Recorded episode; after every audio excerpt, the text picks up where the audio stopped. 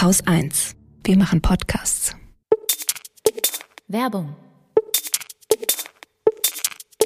Wenn du ohne VPN ins Internet gehst, verfolgen Internet Service Provider jede deiner Bewegungen. Große Unternehmen profitieren von deinen Daten und Cyberkriminelle versuchen diese Daten gleich ganz zu stehlen. CyberGhost VPN verbirgt deine IP-Adresse und verschlüsselt die Internetverbindung. Und es funktioniert ganz einfach. Du musst dich nur mit einem der 9000 VPN-Server verbinden und schon kannst du loslegen. So ein VPN ermöglicht dir zum Beispiel dein Netflix- oder Hulu-Abo überall uneingeschränkt zu nutzen, egal wo du gerade in der Welt unterwegs bist. CyberGhost VPN hebt die Geoblockaden von über 35 großen Streaming-Plattformen auf. Und du kannst dein eines CyberGhost VPN-Abo auf bis zu sieben Geräten gleichzeitig nutzen. CyberGhost VPN ist der meistempfohlene VPN-Anbieter auf dem Markt. Der wird zum Beispiel bei Trustpilot am meisten weiterempfohlen. 38 Millionen User vertrauen CyberGhost, um nicht überwacht zu werden. Also, wenn auch du dein digitales Leben besser schützen willst, ist es jetzt an der Zeit, sich bei CyberGhost VPN zu registrieren. Unter cyberghostvpn.com slash wd für Wochendämmerung erhältst du einen Rabatt von 82 Prozent. Das sind nur 2,11 Euro im Monat und du bekommst außerdem drei zusätzliche Monate völlig kostenlos. Es gibt eine 45-Tage-Geld-Zurück-Garantie und einen 24-7 Live-Kundensupport auf Deutsch. Also alles risikofrei. Nochmal die Adresse cyberghostvpn.com slash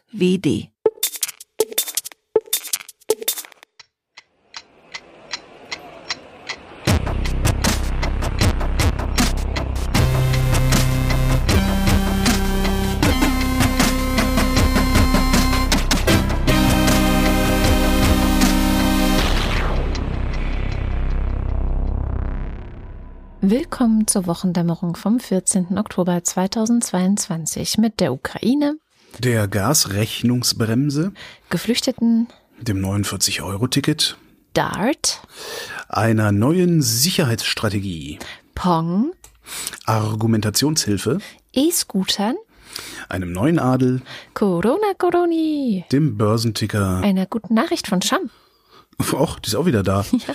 Katrin Rönecke. einem Limerick und Holger Klein. Womit fangen wir an? Ein pff, in die Ukraine. Krieg, oder? Ja. Ja, so viel habe ich diesmal gar nicht dabei. Hm. Diese Woche endlich, leider auch ein bisschen zu spät, hat die Ukraine ihr erstes Iris-T erhalten. Unser bestes und modernstes Flugabwehrsystem made in Überlingen am Bodensee. Hoffentlich haben sie da keine Deutschlandfahne drauf, weil da hat die Bundesregierung diese Woche ja wieder gesagt, dass sie äh, vor allen Dingen deshalb keine Panzer liefern will, weil wie sähe das denn aus, wenn das Eiserne Kreuz der Bundeswehr auf einem Panzer wäre, der gegen Russen kämpft? Wo ich auch gedacht, seid ihr eigentlich so dumm zu glauben, dass es nicht überlackiert wird? Kann, kann man sich überhaupt nicht vor, also ich meine, Die Ausreden werden die immer da? absurder, ne? das ist doch, also, Naja, gut. Ähm, naja. Und zurück zu Iris T, was ich nämlich ganz irgendwie ganz schön fand an dieser Geschichte ist, äh, das war mir gar nicht so klar, dass dieses Iris T, was da jetzt ist, eins von hoffentlich noch mehreren, die da kommen sollen, äh, das sollte eigentlich an Ägypten gehen. Die hatten das äh, bestellt bei Deutschland für sich, für ihre Flugabwehr. Und sie haben jetzt der Ukraine den Vortritt gelassen. Und ähm, das fand ich irgendwie ganz nett, weil ich wusste gar nicht so sehr, dass äh, Ägypten auch auf unserer TM-Seite sozusagen ist. Äh, Hat Ägypten denen den Vortritt gelassen oder hat die Bundesregierung ähm, dafür irgendwas bezahlt, dass Ägypten das Ding nicht haben will? Oder hat die Bundesregierung gesagt, du, du kommst hier nicht rein? Also Stellst du mal das so nicht. Fragen, auf die ich keine Antwort habe? Das, ist gemein das von sind so die dir. naheliegenden Fragen, die ich so habe bei sowas. aber Also sowas lässt man sich ja in der Regel abkaufen. Ne? Sowas macht man ja nicht, wenn man so ein freundlicher Despot ist. ja, sicher. Wahrscheinlich gab es dafür dann irgendwie einen Trostpflaster für Genau, wir kaufen Gas von denen. Egal. Was halt natürlich scheiße war, ist, dass das Ganze jetzt erst nach den Angriffen Russlands auf große Teile der Ukraine kam. Also dafür war es dann zu spät. Es war nicht nur dafür zu spät, für vieles andere sicherlich auch. Begründung war wie immer, ja, es mussten noch irgendwelche technischen Sachen daran in Ordnung gebracht werden. Deswegen kam es jetzt erst, bla bla bla, keine Ahnung. Das mögen andere bitte einordnen, ob das so ist oder nicht. Ich glaube es jetzt erstmal. Ich, was soll man auch machen? Es ist halt, wie es Genau. ist. Wir sind halt langsam. So, wir sind halt super langsam. Da komme ich auch nachher nochmal zu. Das ist eigentlich etwas, was mich an der momentanen Zeit auch manchmal ein bisschen wahnsinnig macht, wie langsam und wie zu spät Dinge dann kommen, die eigentlich früher gebraucht werden, aber egal. Ähm, Und das ist eigentlich auch schon die zweite große Nachricht dieser Woche, dass eben wirklich hunderte Städte, vor allem zivile Ziele, aber auch Infrastrukturziele von den Russen angegriffen wurden in der gesamten Ukraine. Also auch wieder Kiew und auch viele andere Städte. Ähm, es gab auch Opfer und ähm, ja, also es war eine, eine massive Eskalation, eine, eine neue Welle der Eskalation diese Woche, nachdem am Wochenende und ähm, du hattest es dir letzten Freitag noch gewünscht, äh, die Brücke von Kertsch, ähm, dieses riesige Prestigeobjekt, äh, das Russland mit der Insel Krim verknüpft hat, immerhin so weit zerstört wurde bei einer Explosion, dass erstmal einige Stunden lang weder Züge noch Autos da langfahren konnten. Und Russland sagt, es sei ein terroristischer Anschlag gewesen und hatten, die, sie haben ja auch, waren jetzt auch sehr schnell damit auch nachzuvollziehen, wo der LKW lang gefahren ist, in dem der Sprengstoff angeblich transportiert mhm. worden sei und so. Fand ich auch ganz interessant. Das ist irgendwie, ja, das wie, wie ich, schnell die sowas immer rausfinden. Ja, das habe ich alles ignoriert, weil das mhm. wurde dann zwar auch von allen Medien aufgegriffen, das und das hat Russland, das und das sei geschehen, ähm, wo ich immer so denke, ja, die ja. können mir erzählen, was die wollen, den glaube ich sowieso nichts mehr. Nee, so, natürlich ne? nicht. Also dem also, Kreml kannst du nur das glauben, was er dementiert wenn Bellingcat irgendwann demnächst um die Ecke kommt und sagt, so und so war's, ne, dann werde ich das hier auch berichten, keine Sorge. Aber wenn die Russen irgendwas sagen, dann. Ja, ja, das kannst du, die, die lügen, wenn sie den Mund aufmachen, ne, das ist, äh, kannst du. Worauf ich mich ja freue, ist, wenn die ganze Scheiße mal vorbei ist, also wenn Russland aus der Ukraine vertrieben wurde und demilitarisiert wurde und sowas, ähm, freue ich mich wirklich darauf, äh, dann aufgearbeitet zu sehen, wo die Ukraine überall Scheiße erzählt hat. Ja. Ja, ja, auf das jeden wird, Fall. Das wird auch nochmal ein Spaß. Total. Aber es ist halt gerade nicht das Wichtigste. Nö, die sind, die, die sind das Opfer. Ja. Naja, und dann gab es am, am Dienstag, glaube ich, ein äh, NATO-Treffen, ein äh, geheimes NATO-Treffen, deswegen davon wissen wir nicht so Warum wahnsinnig. weißt du denn dann davon? Nein, also geheim in dem Sinne, dass jetzt keine Öffentlichkeit dabei war und keine Journalisten davon berichten und so. Und das meiste, was da besprochen wurde, werden wir jetzt erstmal so schnell nicht erfahren, sondern vielleicht dann peu à peu, wenn irgendwelche Dinge passieren oder auch nicht. Ähm, aber sie haben hinterher auch alle Statements dann ähm, abgegeben, also alle, die dabei waren, alle Nationen. Und ähm, ja, sie sind sich immerhin einig, dass sie die Ukraine äh, unterstützen werden und auch weiter unterstützen werden. Zitat, so lange wie es eben dauert. Mhm. Und ähm, das bedeutet auch, was jetzt wohl auch auf dem Weg sein soll, ein weiteres Raketenabwehrsystem aus Norwegen, das heißt NASAMS, N-A-S-A-M-S, keine Ahnung, woher der Name kommt. Ich habe es jetzt nicht extra gegoogelt, aber das soll wohl auch noch ein bisschen besser sogar sein als äh, unser ähm, Iris-T. Und das darf doch wohl nicht wahr sein. Ja. Besseres Frechheit. Ja, die Norweger. National Advanced Surface to Air Missile System. Sehr gut, danke schön.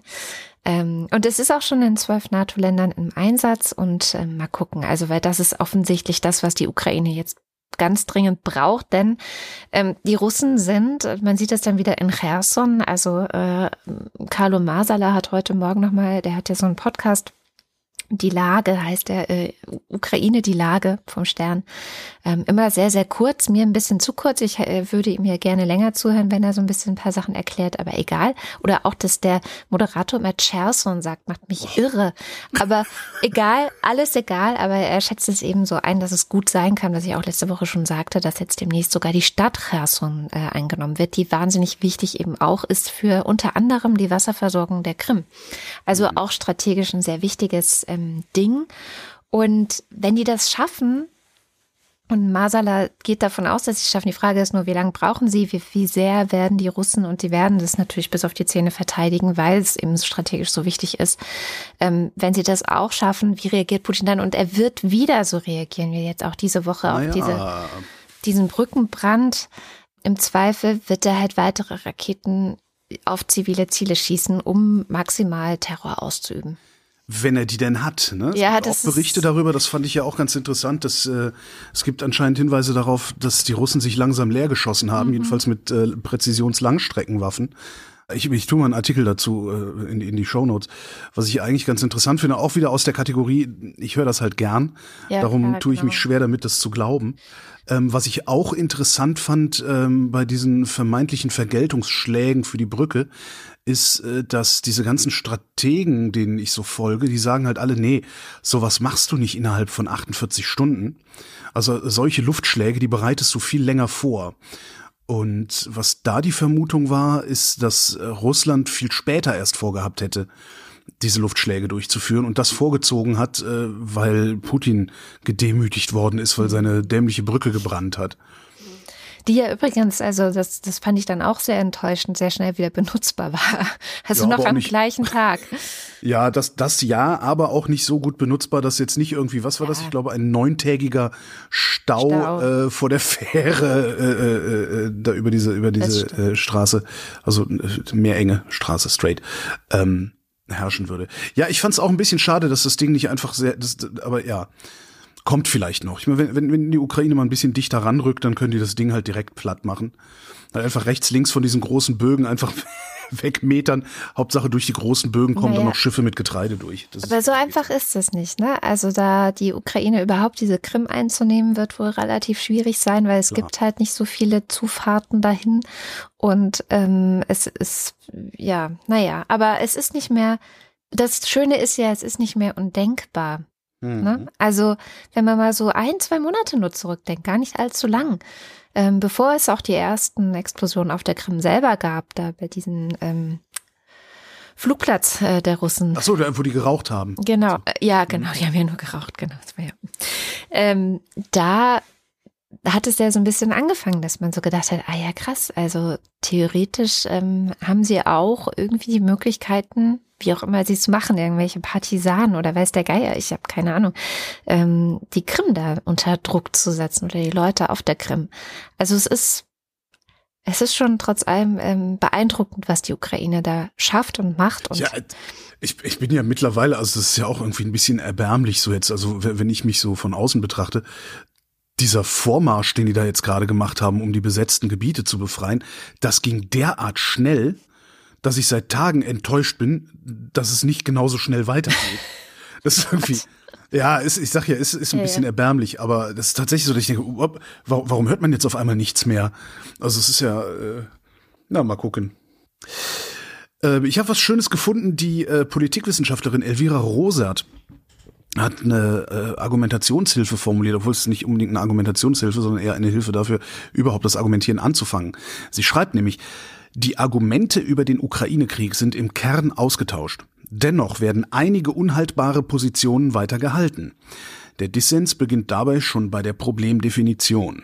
Fünf Punkte, die es sich abzuklopfen lohnt, bevor man in weitere Debatten investiert. Erstens. Russland hat die Ukraine angegriffen. Täter Russland, Opfer Ukraine. Zweitens. Der Angriff Russlands auf die Ukraine ist völkerrechtswidrig. Drittens. Das russische Territorium war zu keinem Zeitpunkt durch die Ukraine oder die NATO bedroht. Selbst wenn es so gewesen wäre, wäre es kein legitimer Kriegsgrund. Viertens. Russland spricht der Ukraine das Existenzrecht ab. Fünftens. Russland führt nicht nur einen unrechtmäßigen Krieg, sondern es führt diesen Krieg auch unrechtmäßig ne, Konvention ja. und so. Hm. Führt das noch ein bisschen weiter aus, als ich das jetzt hier zusammengefasst habe. Und sie schließt mit, in Gesprächen mit Menschen, die diese Punkte ausblenden, bestreiten oder relativieren, sollten erst einmal genau diese Punkte zur Sprache kommen, damit geklärt ist, auf Basis welcher Realitätswahrnehmung bestimmte Reaktionen des Westens vorgeschlagen oder kritisiert werden. Finde ich total super den Vorschlag. Ist so ein bisschen wie mit den Freunden der sogenannten Alternativmedizin zu reden die ist wirkungslos. Wenn jemand was anderes behauptet, diskutiere ich gar nicht erst, weil das spart Zeit und Kraft. Mhm. So. Finde ich ganz schön. ja. Und da könnte ich jetzt direkt noch einen dranhängen, und zwar äh, etwas, was nur bedingt mit der Ukraine zu tun hat, mhm. nämlich Elon Musk. Hm. Elon Musk, äh, ne, Tesla, Starlink, tralala, der hat äh, die Tage ja getwittert, die Ukraine soll aufgeben. Er nennt es Verhandeln, äh, aber letztendlich ist es ja äh, nur durch eine Kapitulation zu erreichen, weil Russland ja auch sagt, äh, wir wollen die Krim, wir wollen die besetzten Gebiete, wir wollen eine Entmilitarisierung der Ukraine, eine Neutralisierung der Ukraine, bla bla bla bla bla. Interessanterweise hat er das verbreitet auf Twitter, nachdem er mit Putin oder mit jemandem in Putins Nähe geredet hat. Dieses Gespräch öffentlich gemacht hatte der Politikwissenschaftler Ian Bremmer. Mhm. Bremmer sagte, Musk hätte ihm das gesagt am Rande einer Veranstaltung. Musk bestreitet das jetzt. Ich neige allerdings dazu, eher Bremmer zu glauben, ja. weil der bisher weniger unseriös aufgefallen ist als Musk. Mhm. Ähm, zumal Musk das auch bestreiten muss weil Musk ist US-Bürger. Und wenn das tatsächlich so gelaufen ist, dass er mit Putin geredet hat und danach diese außenpolitische Intervention gemacht hat auf Twitter, ähm, dann ist das äh, eine Straftat in den USA. Das entsprechende Gesetz nennt sich Logan Act, ist aus dem 18. Jahrhundert, glaube ich sogar, oder 19. Also es ist sehr alt und es, äh, ich zitiere die Wikipedia, untersagt Bürgern ohne ausdrückliche Genehmigung der Regierung politische Verhandlungen mit ausländischen Regierungen und Beamten in Bezug auf Konflikte mit den Vereinigten Staaten zu führen oder deren Maßnahmen entgegenzuwirken.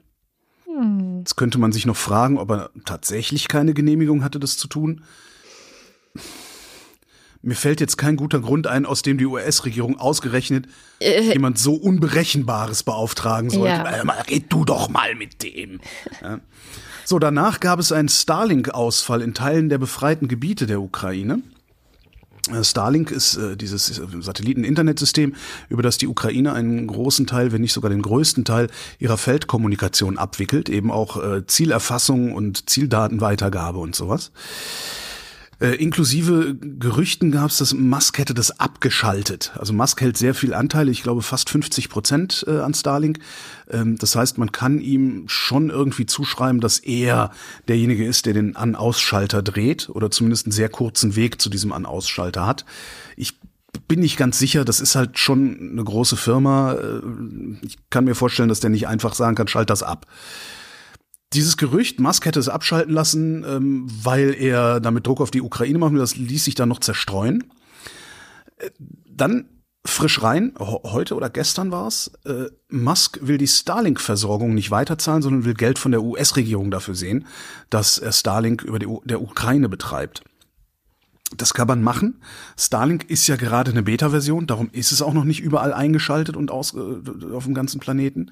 Und irgendwie will man mit seiner Alpha-Version ja auch Geld verdienen. Das heißt, letztendlich ist der Einsatz von Starlink in der Ukraine auch irgendwie ein sehr, sehr extensiver Beta-Test. Mhm den sie da machen. Kann, man alles noch irgendwie so regeln. Ja? Musk benutzt Zahlen, also Kosten, die er da hätte äh, mit Starlink, die interessanterweise von ukrainischen Usern von Starlink bezweifelt werden.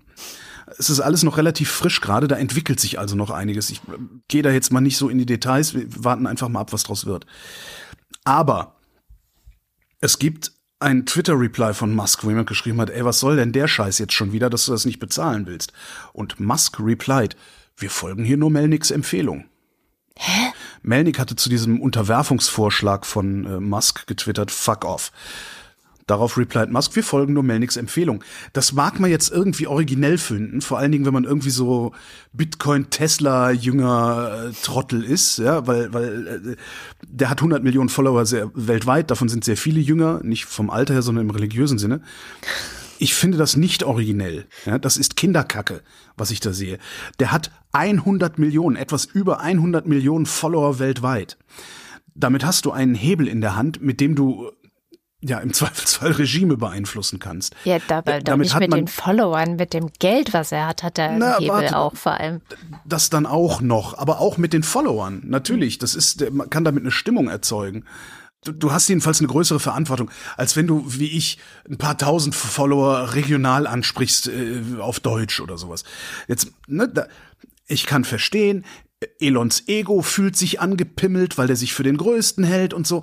Aber von jemandem, der von anderen als genial beschrieben wird, erwarte ich ernsthaft, dass er solche Sandkastenspielchen lässt und sich im Griff hat. Vor allen Dingen, wenn da so Menschenleben dranhängen. Von der internationalen Ordnung, die da auch noch dranhängt, mal ganz zu schweigen. Weil ich werde ja nicht müde zu betonen, wenn die Ukraine Russland Gebiet überlässt, dann sind sämtliche Grenzen der Welt nichts mehr wert. Mhm.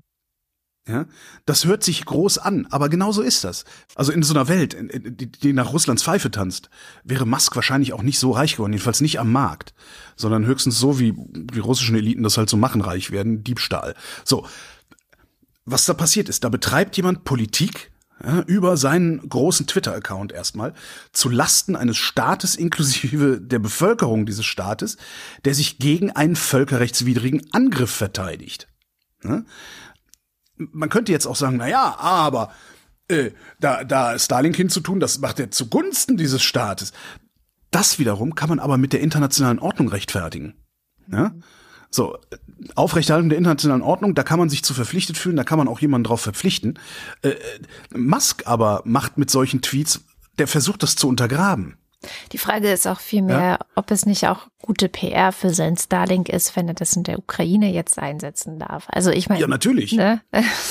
natürlich. Gleichzeitig muss man halt auch sehen, ähm, der braucht halt sehr viel Aluminium für seine Autos. Ne? Hm. Das heißt, wer, wer Aluminium herstellt, der kann auch Druck auf Musk ausüben. Ist auch eine der Verschwörungstheorien, warum Musk jetzt gerade ähm, nach, nach Russlands Pfeife zu tanzen scheint. Ähm, Musk kann das nur, und da sind wir nämlich bei dem Geld. Musk kann das nur, weil er extrem reich ist und ja. über so eine Schlüsseltechnologie verfügt. Eine Legitimation hat er nicht und eine demokratische hat er schon gar nicht. Und ich kann mich nicht dran erinnern, sowas schon mal in solchem Ausmaß gesehen zu haben. Und ich finde das wirklich sehr, sehr, sehr gefährlich. Das, das ist nämlich jetzt nicht mehr Korruption, ja, wo die Reichen einfach nur Regeln für sich selbst durchsetzen, sondern der Musk versucht gerade, Regeln für alle anderen zu machen. Für mindestens 44 Millionen Ukrainerinnen und Ukrainer jedenfalls. Und wenn du das weiterdrehst, unter unter der Technologie von Musk und unter dem Geld von Musk können sich dann weniger reiche Reiche versammeln, ja, die nicht ganz so viel Kohle haben, die nicht ganz so geil Technologie haben, äh, die, die nicht direkt Zugriff auf sowas wie Starlink haben, die aber halt irgendwie ihre Yacht neben der von Elon geparkt haben oder bei ihm auf der Party rumhängen. Und die können dann immer noch regionalen oder lokalen Einfluss nehmen, im Zweifelsfall unter Zuhilfenahme ihrer Kontakte zu Elon Musk. Und dann wenn du das weiterspinnst, dann haben wir ein Machtgefüge, das sich vom Feudalismus nur noch dadurch unterscheidet, dass die Macht nicht von Gott, sondern vom Geld gegeben wird. Ja. Beziehungsweise von demjenigen, der dann heute Starlink kontrolliert und morgen vielleicht die Energieversorgung oder sowas. Ja. ja? Und wir sehen gerade, was passiert, wenn eine, ein Staat, die Bundesrepublik Deutschland, mithin die gesamte Europäische Union, ihre Energieversorgung vom Ausland, nämlich Russland, mehr oder minder kontrollieren lässt. So. Und wenn wir nicht ganz, ganz vorsichtig sind, dann sehen wir hier den Anfang einer Welt, in der tatsächlich nicht mehr die Stärke des Rechts gilt, sondern das Recht des Stärkeren. Ja, das Recht des und hier Stärke gleich Geld. Genau. Ja, ja, Kraft ist Geld. Ja. Die, und, die, und die Konsequenzen müssten sein, dass, dass wir entweder, ne, hier, Logan Act, so jemand, der sowas versucht, sofort einlochen. Ja. Oder irgendwas, weiß ich nicht, was man da machen kann. Äh, äh, und vor allen Dingen dürfen wir dürfen so eine Machtkonzentration nicht zulassen. Tja. Sowas wie Starlink darf nicht von einer einzelnen Person kontrolliet werden. Äh, das, das, das darf wahrscheinlich noch nicht mal von einem Konsortium kontrolliert werden, das irgendwie außerstaatlich ist. Ja, sondern das muss äh, eine, eine solche Waffe, und das ist es letztendlich, das sehen wir gerade, eine solche Waffe muss unter demokratische Kontrolle, wo auch immer das geht. Ja? Jetzt werden natürlich die ganzen Tesla-Jünger sagen, ja, aber dann wird niemand mehr sowas entwickeln. Und genau das halte ich für falsch. Du kannst sowas nämlich für Ruhm machen und du kannst das für abenteuerlichen Reichtum machen. Ja. Aber du darfst es nicht machen für Macht. Und sobald das zur Macht wird, musst du das Ding halt abgeben.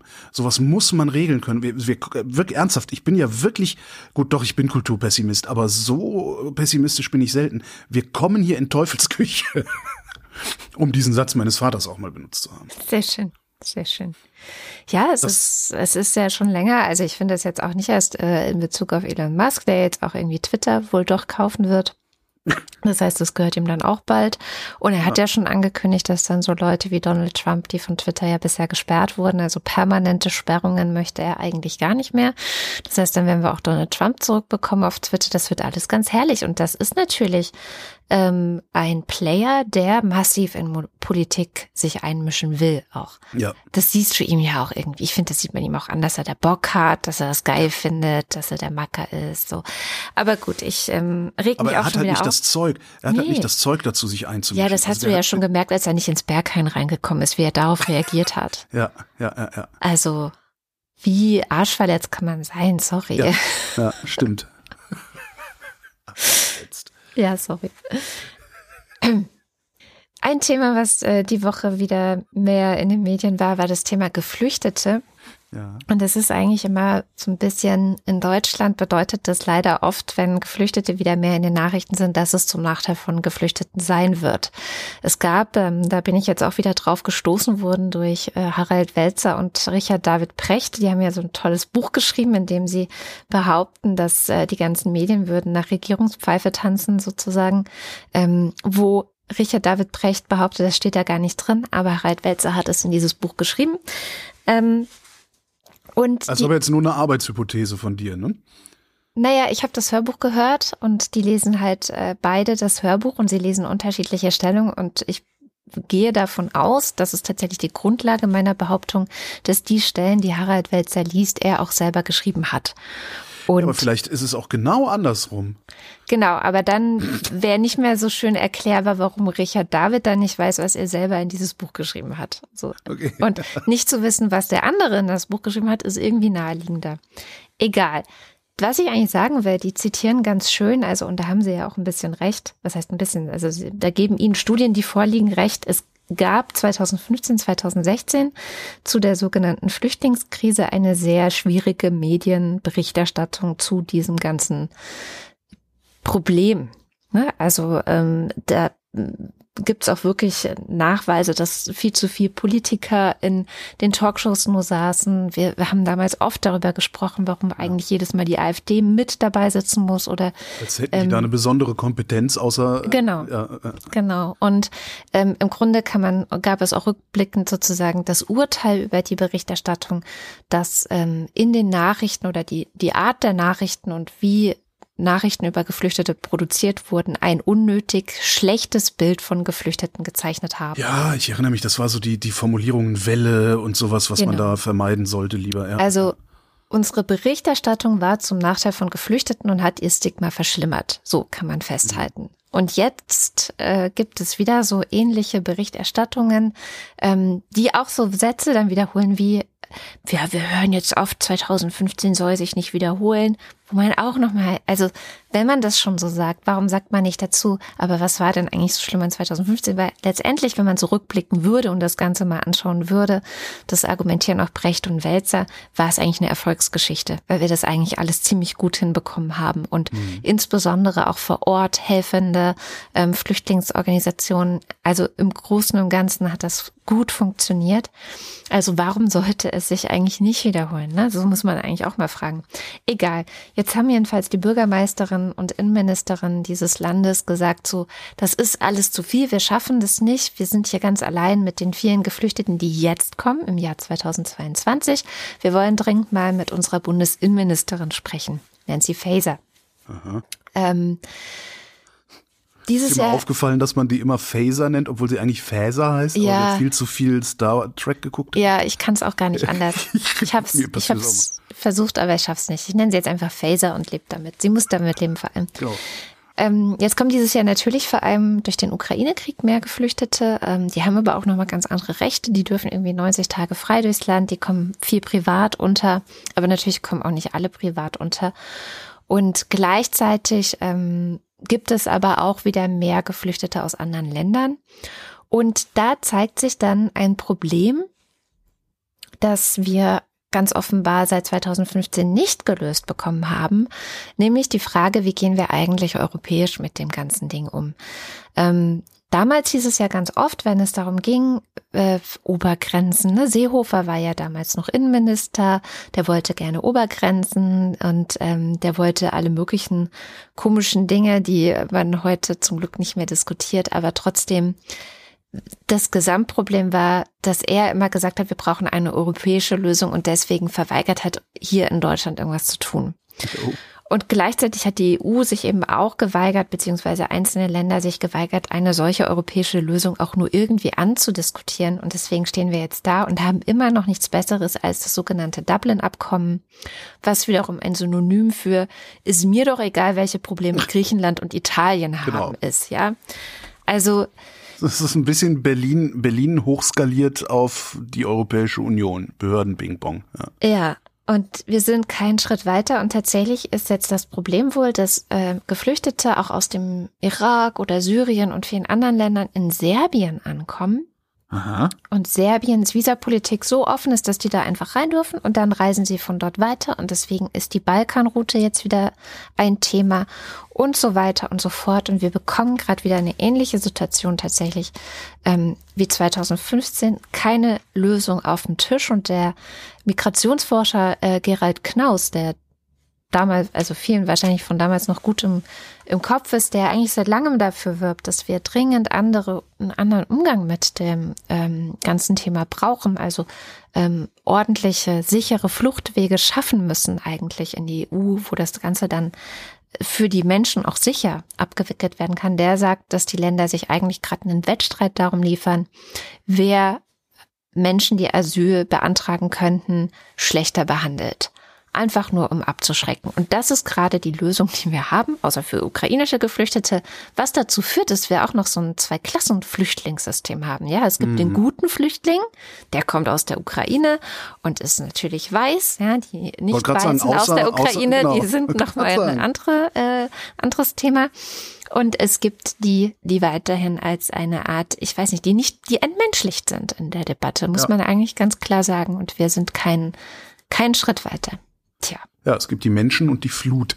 Ja. Das einzig gute, äh, die einzig gute Nachricht und kleine gute Nachricht ist, dass gerade ein Bundesland nach dem anderen, also sowohl Bayern als äh, auch Berlin, Schleswig-Holstein, NRW, Rheinland-Pfalz, aber auch der Bund möchte ähm, das, glaube ich, inzwischen äh, regeln. Also Abschiebungen in den Iran sind gerade in vielen Bundesländern ausgesetzt und wahrscheinlich bald auch in ganz Deutschland. Auch zu spät übrigens, weil für, ja, für einige äh, iranische äh, Geflüchtete kam das auch zu spät. Die sind noch schön schnell abgeschoben worden. Ähm, zurück ins Inland. Ah nee, da waren wir ja schon. Da sind wir ja.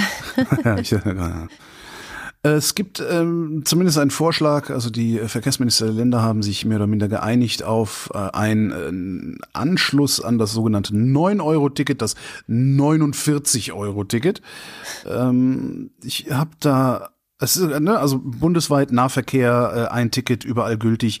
Diese bescheuerte Verkehrsverbundskleinstaaterei muss man nicht mehr berücksichtigen. Also es erleichtert extrem viel, alleine schon im Prozess äh, mit einem Ticket von A nach B zu fahren. Also das ist schon mal super. Mhm. Das ist äh, vor allen Dingen, wenn du dann so aus Verkehrsverbünden rausfährst, da wird mir ja verrückt von. Ich weiß nicht, ob du das kennst. Äh, äh wo ich groß ja. geworden bin, war das. Da gab es den Verkehrsverbund Rhein-Sieg. Äh, der galt genau, eher so in die Richtung von Köln aus, genau bis da, wo ich zur Schule gegangen bin. Die nächste Haltestelle schon nicht mehr und alles war irgendwie, es war, und dann gab's, es gab dann Momente, in denen war es billiger, äh, von der nächsten Haltestelle, die außerhalb des VRS lag, nach Köln zu fahren, als von innerhalb und also völlig Banane alles. Das ist schon mal schön. Ich habe aber Kritik daran. Und die Kritik an diesem 49-Euro-Ticket ist eher eine moralische. Also das entlastet Leute wie mich. Ja? Mhm. Ich kann mir ein 100-Euro-Ticket leisten oder was hat das hier gekostet? Ja doch, das war naja, nicht ganz. ABC hier in Berlin hat, ich, ich weiß gar nicht mehr, was ich bezahlt habe, all die Jahre, siehst du. Ja, ich weiß ich nicht mehr, was waren, ich bezahlt habe. Wenn man es im Abo hatte, waren es irgendwas zwischen 60 und 70 Euro im Monat. Naja, Aber nee, nur, nee, wenn man es im Abo hatte. Nee, nee, das ist AB. ABC so. waren, waren Tausender im Jahr. Irgendwie. Ach so, stimmt. Aber alleine aus dem Umstand, dass ich mich nicht wirklich daran erinnern kann, wie viel ich bezahlt habe, ob es 900 Euro waren oder 1100, äh, lässt sich auch schon einiges ableiten. Also ein 49-Euro-Ticket entlastet Leute wie mich. Ja? Tut aber überhaupt gar nichts für die Armen das soll nur digital vorliegen. Ne? Das heißt, es wird nicht übertragbar sein. Klar, du kannst einen Screenshot machen, das auf ein anderes Handy laden, du kannst bescheißen, kannst du immer. Es soll auch nur im Abo erhältlich sein. So, wenn ich arm bin, dann werde ich mir im Zweifelsfall nicht am Monatsanfang ein Abo leisten können, weil ich am Monatsanfang nicht weiß, ob ich den 50er ausgeben kann oder nicht. Wenn ich am Monatsende keinen 50er übrig habe, kann ich auch am Monatsanfang keinen ausgeben. Das ist viel zu riskant. So. Wenn es übertragbar wäre, könnten sich das äh, wenigstens vier Leute teilen, die jeder bloß 12,50 übrig haben. Ja? Von den Leuten ohne Smartphone, jetzt mal ganz abgesehen, das dürften dann wieder hauptsächlich Senioren sein, die da das Problem haben. Ich will es, wie gesagt, ich will es nicht schlechter reden, als es ist. Wenn ich mir zum Beispiel angucke, was es heute kostet, von da, wo ich zur Schule gegangen bin, eine Monatskarte nach Köln reinzukaufen, dann sparst du mit diesem 49-Euro-Ticket ein Tausender im Jahr. Ja, das ist richtig Geld. Also mhm. da brauchen wir, brauchen wir gar nicht drüber hin. Aber das Geld sparen die, die sowieso schon diesen Tausender gerade bezahlen von der Ersparnis kannst du dir dann wieder ein Auto kaufen und damit auf dem Dorf rumknattern, wenn du das willst. Was ich, mein, mein eigentliches Problem dabei ist, aber was ich gesehen habe beim 9-Euro-Ticket oder glaube gesehen zu haben beim 9-Euro-Ticket ist, dass viele, viele Menschen endlich mal rausgekommen sind, ja. die sonst nicht rauskommen. Und dass diese Leute raus können, das ist ein Wert an sich. Ja. Und diesen Wert könnte und ich finde, sollten wir zumindest teilweise aufrechterhalten, indem wir da irgendwie, indem wir es übertragbar machen. zum Beispiel. Ja? Aber das, das war ja nie eine sozialpolitische Maßnahme. Ich weiß. Ich Wir weiß, sind aber halt man ein kann Land, sie, in dem es keine guten sozialpolitischen Maßnahmen gibt. wir haben da aber eine Chance, eine bessere Gesellschaft zu werden. Und ich fürchte, dass wir dabei sind, diese Chance wieder mal zu verspielen. Ja. Und das, ich finde das ganz tragisch. Ich wollte das auch nur mal erwähnt haben. Wir haben die Chance, eine bessere Gesellschaft zu werden und wir sollten diese Chance nicht verspielen. Ne, dazu ist Staat da. Das, ja, wie auch immer. Die Finanzierung ist unklar, hauptsächlich weil die Länder geizig sind. Ähm, jetzt kann man sagen, wieso? Der Bund will ja auch nur anderthalb Milliarden. Ja, der Bund hat auch höhere Schulden als die Länder. Äh, wir warten also mal ab, was am Ende tatsächlich bei rumkommt. Wahrscheinlich wird es dann irgendwie ein 89-Euro-Ticket oder sowas. Äh, ja, Ja, ich, ähm, also für die, für die Menschen, die, wie du gerade sagtest, zum ersten Mal rausgekommen sind, ist das halt ein Schlag ins Gesicht. Und das sieht man auch. Also man sieht Ja. diejenigen, die jetzt zum Beispiel äh, auf Twitter unter dem äh, Hashtag Armutsbetroffen ähm, twittern und unterwegs sind, da sieht man sehr genau, dass armutsbetroffene Menschen von diesem 49-Euro-Ticket überhaupt gar nichts haben werden, weil sie es einfach nicht leisten können. Und gleichzeitig kann ich mir aber vorstellen, dass es für die, das hatte ich auch irgendwo gelesen jetzt die Tage, jemand, der, äh, das ist ja wieder bloß eine Pendler, was war das Pendler, äh, Unterstützung oder Geld, Geld nur für Pendler oder irgendwie sowas, wo ich denke, ja, okay, aber das ist doch gar nicht so schlecht, weil bisher gibt es halt vor allem für die Pendler mit dem Auto eine starke Bevorzugung. Und wenn jetzt sozusagen durch dieses 49-Euro-Ticket das Pendeln mit den, mit den Bahnen ähm, attraktiver wird im Vergleich, dann finde ich das ja sogar gut. Und ich glaube, das ist auch das, wie man dieses 49-Euro-Ticket sehen muss. Es ist eine energiepolitische Maßnahme und eine klimapolitische Maßnahme. Aber wird sie da, ist, also, ja. Von dem Tausender kaufe ich mir ja ein Auto. Machst du das wirklich? Weiß ich nicht. Ich glaube nicht. So, vor allem nicht in Zeiten wie diesen, wo du froh bist, wenn du dir den Supermarkteinkauf noch so Klar. leisten kannst Klar. und Also wer- deine wer- wer Familie jetzt- versorgen und dein Gas bezahlen und weiß der Geier was alles. Ja, ne? wer jetzt im Moment ein Auto und eine, eine Monatskarte nach Köln rein hat äh, und die Chance hat, die Monatskarte so viel billiger zu kriegen, der wird sein Auto auch nicht abgeben, oder? Abgeben weiß ich nicht. Erstmal vielleicht nicht, aber vielleicht irgendwann doch. Das ist ja die Frage, was für langfristige Effekte hat das. Man rechnet ja auch immer so ein bisschen durch, man vergleicht. Gucken wir es uns an. Das viel größere Problem ist ja, dass die Bahn bis 2030 wahrscheinlich unbenutzbar sein wird. Und ähm, man daran auch jetzt gerade nichts mehr ändern kann, weil das auch wieder eine dieser ja, Effekte der letzten 20 Jahre Politik sind, dass sich darum eben nicht gekümmert wurde, die Bahn zu einem attraktiven Verkehrsmittel, zu einer echten Konkurrenz und so weiter und so fort zu machen. Und ähm, die Bahn jetzt den Plan hat, bis 2030 ganz toll zu werden, aber dazwischen gibt es dann monatelange Streckensperrungen in ganz Deutschland. Und Ja. es wird halt, glaube ich, richtig einfach- schlimm jetzt erst. Der Bund will das halt nicht, ne? Doch, das muss man- ich glaub, nein, schon, der aber Bund- die letzten 16 Jahre nicht. Wissing? Der Wissing will das nicht. Der, der, der, der Wissing das wirklich. Schon. Ja, aber der hat nicht die Kohle, ja, sondern Parteifreund, Parteifreund von Wissing äh, ist Finanzminister. Wenn der Wissing das wirklich wollte, würde der versuchen, da viel mehr Geld reinzu, reinzudrücken. Der, der Bund würde vor allen Dingen vielleicht mal, dem Bund gehört die Bahn, verdammt nochmal. Ja, das ist, das, das, der, der lässt da seine eigene, der, der macht seinen eigenen, seine eigene Firma kaputt. Die wollen das nicht. Und jetzt haben wir mal, mal wieder eine Regierung, wo die Grünen drin sitzen, die, die da vielleicht ein gesteigertes Interesse haben. Aber ich, ich, das ist so ein bisschen wie mit diesem, was ist denn eigentlich mit, den, mit dem Solarausbau? Warum prahlen die damit nicht? Ich sehe überhaupt nicht genug Getöse pro Bahn in der Regierung. Das stimmt. Also es passiert schon ein bisschen was, das, aber dafür müsste man dann explizit grünen PolitikerInnen folgen oder so und gucken, Ja, was ja, die ja. sagen, die ja seltener in den Medien zu sehen sind, wenn es jetzt nicht Baerbock oder Habeck sind. Aber es ist halt, ähm, ja, es ist eines dieser, dieser vielen Probleme gerade, die, wo ich auch denke, am Wochenende war Wahl in Niedersachsen Und die FDP hat aus der Niederlage, die sie dort erlitten haben, wo sich alle Menschen aus Niedersachsen, die ich kenne, immens gefreut haben übrigens, ähm, hat daraus gemacht, dadurch, dass sie jetzt in der Ampel seien, würden sie als links wahrgenommen und deswegen werden sie nicht gewählt. Wo was ich so im denke, Umkehrschluss heißt, was warum- im Umkehrschluss heißt, wir sind eigentlich nämlich rechts. Ja, einerseits und andererseits könnte es, ist genauso wahrscheinlich, dass die Leute oder viel wahrscheinlicher in meinen Augen, dass die Leute sehen, wenn ich die FDP an die Regierung wähle, so jemand wie den Wissing, der ist nicht im Ansatz in der Lage, seine einfachsten Hausaufgaben zu machen. Der verweigert sich, weil er ein Knecht der Autolobby ist. Und nein, so Leute wähle ich nicht.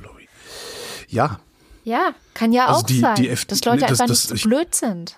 das würde ich jetzt mal vermuten, dass die nicht ganz so blöd sind. Also ich Ja. meine, die Blöden wählen sowieso AfD. Ja, die sind dann zur AfD gegangen, genau. Genau. Also das, das ist. Die wählen das ja. Original. Ja. Das war ja Natürlich, auch schon ich meine, man, so. man kann ja, man, man kann ja dabei zugucken, wie die FDP gerade scheitert. Ja, ja. Also das ist ja, das ist ja nichts, also diese, diese, diese low-hanging fruits, die sie da sammeln, also insbesondere der Buschmann damit irgendwie so, äh, ne, hier, weiß ich nicht, äh, irgendwas legalisieren, irgendwie, irgendwas gleichberechtigen und so. Ja, das kann ich auch. Dafür muss ich noch nicht mal irgendwie besondere politische Begabung haben na oder gut, so. na gut, na Aber sobald Also sagen wir es ganz ehrlich, die CDU könnte es nicht. Nee, die wollte. es. Das ist ein Unterschied. Stimmt. Diese low-hanging fruits, die ernten sie gerade, da sehen sie gut aus, aber da würde, wie gesagt, auch ich gut aussehen. Und alles, was komplizierter ist, da scheitern die dran. Hm. Da scheitern die dran oder blockieren es von Anfang an, weil sie fürs Blockieren gewählt worden sind. Es ist, ja, Trauriges. es ist wirklich traurig. Was ich noch lustiger finde übrigens an der Niedersachsenwahl ist halt, wie der Merz damit umgeht. Weil vorher hat er ja noch gesagt, dass das auch eine Abstimmung im Bund und eine Abstimmung Schicksalswahl. Und jetzt ist es halt, es ist ja nur Nur eine Landtagswahl. das winzige gar kleine. Land da, da wohnen ja sowieso nur Mastschweine. ähm, was weiß ich. Naja, ich habe interessante, eine interessante Nachricht aus Großbritannien mitgebracht. Ähm, Ist Liz Truss weg? nee, es hat überhaupt Ah, nichts mit. Politik zu tun, ein bisschen vielleicht Politik. Äh, Also, es geht um E-Scooter. Wie stehst du eigentlich zu E-Scootern? Du weißt schon, das sind diese Dinger, die immer im Weg stehen, Tretroller, ja, ja, ja. wo immer so zwei Jugendliche auf einmal draufstehen, Genau. Ich, die immer im Landwehrkanal landen. Also, Genau. wie stehst du denn zu denen? Äh, ambivalent. Also ich bin letztens zum ersten Mal in meinem Leben damit gefahren, aber auf so also feigheitsmäßig ähm, vom S-Bahnhof Tempelhof die 500 Meter bis zu meiner Haustür, weil die Straße ist glatt. Ja. Und das fand ich schon ganz witzig. Ja, Also das, das war ganz, ein ganz lustiges Fortbewegungsmittel. Ähm, was mich halt daran nervt, aber das sind halt nicht die, die Scooter selbst, sondern das ist der Umgang der Menschen damit. Das sind halt die zwei beziehungsweise drei Jugendlichen, die da draufstehen und auf der falschen Seite über den Fahrradweg knallen damit, so dass sie, dass du sie fast mit dem Auto umnietest, so gut wie keine Chance hast. Und wenn du ihnen dann sagst, Kinders, falsche Seite, pöbeln sie dich noch an. Für ja, sie gut, getestet. Das können Fahrradfahrer genauso gut. Das können Fahrradfahrer genauso gut. Ähm, mich kotzen die Leute an, die Dinger, die die Dinger kreuz und quer auf den Gehweg stellen, Ja. weil der Gehweg ist schmal genug. Aber das ist ja alles kein E-Scooter-Problem, ne? sondern das ist ja, das ist ja eigentlich ein Problem der Firmen, die diese Dinger verleihen, weil man kann die Leute schon an die Kandare nehmen. Schräg geparkter E-Scooter. Ich meine, mittlerweile musst du ja sogar, glaube ich, ein Foto, machen, wenn du die ja. Mhm. abstellst. Genau. Und dann, wenn einer schräg steht, mache ich ein Foto, dann, dann sollen die mir irgendeine Möglichkeit geben, dass ich dieses Foto hochlade. Ja, und dann kriegt der Typ halt seine Lizenz entzogen. Ja, also genau, also der, die Benutzung eigentlich äh, ist was, was bei vielen Leuten Aggressionen auslöst. Also auch wirklich, manche Leute sind richtig auch, ne? aggressiv. Ich habe mal einen gesehen, der hat dann so einen E-Scooter, der stand direkt vorm Rewe, der hat den so eingetreten vor Wut, weil der ein bisschen vor den äh, Einkaufswagen stand. Ähm, ja, egal. Jedenfalls gibt es ähm, in Großbritannien so ein, also eine Art Testballon mit E-Scootern in der Stadt Fliegende E-Scooter? in der Stadt Portsmouth. Ähm, nee, das Portsmouth. nicht. Portsmouth. Portsmouth, ja. okay. Ist mir wurscht, wie die ganzen britischen Städte ausgesprochen werden, die völlig anders geschrieben werden. Naja, jedenfalls, ähm, die versuchen es dort wissenschaftlich begleitet rauszukriegen, ob das nicht vielleicht trotzdem ein guter Beitrag zum Beispiel zu sowas wie eine Stadt mit weniger Abgasen, eine klimafreundlichere Stadt und so weiter sein könnte. Und die erste Umfrage dort hat ergeben, dass zwei Drittel der Leute, die keine E-Scooter nutzen, wollen, dass sie verboten werden. Okay, dann bin ich da jetzt auch dafür. Aber ein paar Fakten gegen die Vorurteile. Also, äh, es gibt auch andere Studien, die so ein bisschen immer mehr zusammenkommen, weil sie werden ja auch in vielen europäischen Städten genutzt, in Berlin unter anderem. Ähm, erstens sind sie seltener in Unfälle verwickelt als Fahrräder oder Motorräder. Dann wurde geschaut ähm, in sechs verschiedenen europäischen Ländern Seltener als Fahrräder sogar. in Unfälle. Naja gut, verwickelt. wa- mit denen werden, also, wie, wo, wo berechnen die das? Auf Kilometer? Auf, Auf- Millionen Kilometer? Ja, nee, pro Kilometer. Pro Kilometer weniger Unfälle, Okay, den die fahren. Ja. erstaunlich. Äh, In sechs europäischen Ländern wurde, wurde geschaut, ob sich die Zahl der Unfälle insgesamt erhöht, wenn E-Scooter eingeführt werden. Und ja, im Schnitt äh, 8,2 Prozent mehr Unfälle. Aber in den Städten mit ordentlichen Radspuren gab es keine Erhöhung der Unfallzahlen. Äh. Das heißt, das ist schon ein erster Hinweis darauf, es kommt darauf an, wie ist deine Stadt sonst eigentlich organisiert? Wie geht es den FahrradfahrerInnen auf? Äh, haben die ordentliche Fahrradstraßen und so weiter und so fort?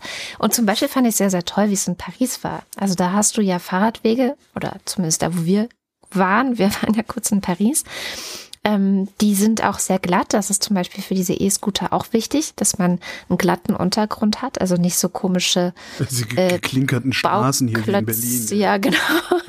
wie wir sie hier haben. Ähm, da äh, fliegt mir immer fast eine Bandscheibe raus, wenn ich da mit so einem E-Scooter drüber fahre. Und ähm, also in, in solchen Städten gibt's gibt's nicht mehr Unfälle, äh, wenn die Dinger rumfahren. Und die ähm, NutzerInnen in Portsmouth haben berichtet, 34 Prozent, gutes Drittel, hat gesagt, ja, ich hätte sonst ein Auto genommen. Und das ist ja schon mal was. Und in Paris, finde ich, hat man auch ganz gut gemerkt, dass man diese ganzen Probleme, die es dadurch gibt, einhegen kann, weil die hatten bestimmte Parkplätze. Also wenn du es nicht zu einem explizit dafür äh, So Ab Abstellzonen. Abstellzone oder so, genau. Also wenn du es nicht dahin gebracht hast, konntest du die Fahrt nicht beenden. Das heißt, ähm, du musstest es wirklich an eine explizit dafür hergerichtete Zone bringen, sodass sie halt auch nicht im Weg rumstehen. Ja. Oder in Oxford haben sie es jetzt so gemacht, dass man, also man kann die Dinger ja auch programmieren. Ähm, zum Beispiel, wenn du aufs Tempelhofer Feld fährst, dann geht's aus. Ähm, oder äh, Kann man mit den, mit den Dingern nicht auf dem Tempelhofer Feld fahren? Das weiß ich jetzt nicht, aber mit den Fahrrädern, die ich früher immer genutzt habe, konnte man das nicht. Die sind dann einfach, ist der Motor ausgegangen. Und du kannst die schon programmieren, dass wenn du in eine bestimmte Zone reingerätst, dann geht der Motor halt aus. Und das haben sie in Oxford gemacht. Du kannst mit den Dingern nicht am Fluss lang fahren. Und seitdem schmeißt auch niemand mehr betrunken die Dinger in den Fluss. Ja, cool. Also man kann da schon relativ viel so regeln ähm, oder auch, dass sie äh, in einer bestimmten Zone langsamer werden oder oder oder. Also man kann da auch eingreifen, dass die Leute, die die Scheiße benutzen, die gar nicht Scheiße benutzen können. Vielleicht kann man es ja auch irgendwann machen, dass man nicht zu zweit da drauf stehen kann und so weiter und so fort. Also Wenn man das machen würde, dann könnte ich da nie draufstehen, weil ich gelte für zwei. Ist halt äh, auch blöd. Ich weiß nicht, wie man es dann messen ist halt kann. Diskriminierung. Da kommen, kommen wieder die, wie heißen die? Die äh, Fat, Fat Acceptance Leute und jaulen Sagen rum. es Fat-Shaming ist, ja. Genau. Ich will Roller fahren. Aber ich fand es jetzt ganz interessant. Das war ein Artikel im Economist und ich da hab, hab den so gelesen und dachte, ja, okay. Ich, und ich hätte selber nicht gedacht, aber vielleicht können E-Scooter, gerade auch in so einem Sharing-System, Teil der Lösung werden. Also einer Stadt, in der weniger Auto gefahren wird, zum Mhm. Beispiel. Ich finde die Dinger ja relativ teuer. Also das, das, Wenn man das jetzt einen eigenen mieten. hätte. Ach so, wird das zu mieten? Nee, einen eigenen hätte ich gerne. Also seit ich damit gefahren bin, denke ich, hm, ein eigener E-Scooter. Gibt's, gibt's einen E-Scooter für dicke Kinder? Hm, hab ich noch nicht. Vielleicht kennt sich ja jemand damit aus. Kannst ja mal in die Kommentare schreiben, ob es E-Scooter für dicke Kinder gibt. Ähm, nee, ich finde einfach, ich weiß jetzt nicht, was es gekostet hat, aber ich fand das vergleichsweise teuer, äh, jetzt dieses kurze Stück zu fahren alleine nur. Äh, das hat dann schon irgendwie 1,30 gekostet oder irgendwie sowas. Das ist aber wahrscheinlich, je, je weiter man fährt, desto günstiger wird's. Ne?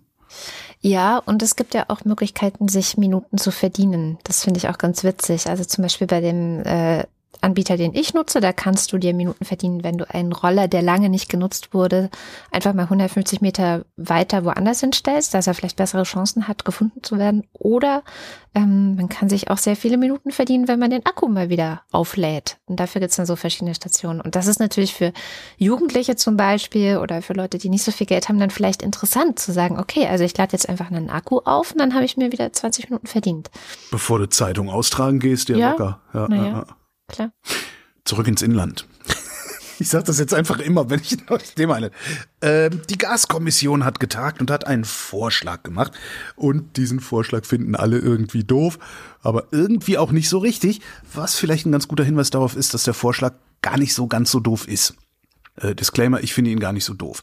Was sie versuchen, ist, die Gaskunden ähnlich zu stellen wie zum Beispiel die Ölkunden. Weil die haben zwar auch steigende Preise, aber nicht so exorbitant.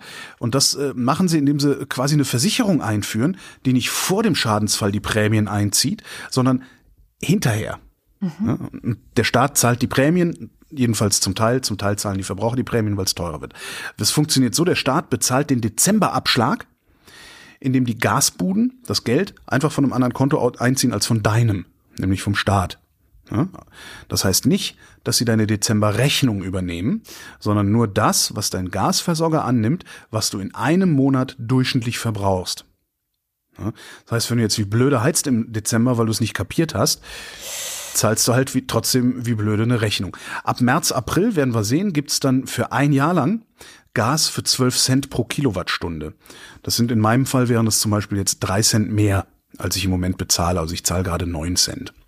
Mhm. Ob das realistisch ist, weiß ich gar nicht. Ob das nochmal steigt, weiß ich auch nicht. Also ein Jahr lang Gas für 12 Cent die Kilowattstunde, aber nur für 80 Prozent dessen, was dein Abschlag für September 2022 sagt. Also 80 Prozent dessen, was du im Durchschnitt im letzten Jahr verbraucht hast. Ja, für den Rest zahlst du den Marktpreis. Das heißt, dieses System bevorzugt auf eine Art die Leute, die in der letzten Heizperiode viel geheizt haben. Ja. Ja. Weil, Bis September ich, 2022, was genau. okay ist, weil da haben wir alle noch nicht gewusst, dass es so kommen würde. Genau.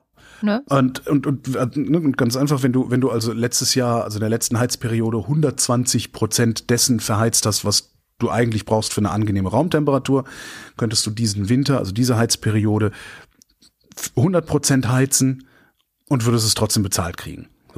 Das ja, allerdings musst du, dazu musst du aber auch deinen Gasverbrauch sehr genau im Griff haben und sehr genau im Blick haben und so. Und spätestens in einem Mehrfamilienhaus hast du das nicht, weil da auch ähm, die, die Verbräuche anders verteilt werden. Es geht ja nicht nur über den äh, lokalen Verbrauch am Heizkörper, sondern wird dann ja auch nochmal, du hast, ich glaube, es sind 60 Prozent sind Verbrauch und 40 Prozent wird dann nochmal durch die, durch die Wohnfläche geteilt und zugeschrieben und, und alles Mögliche.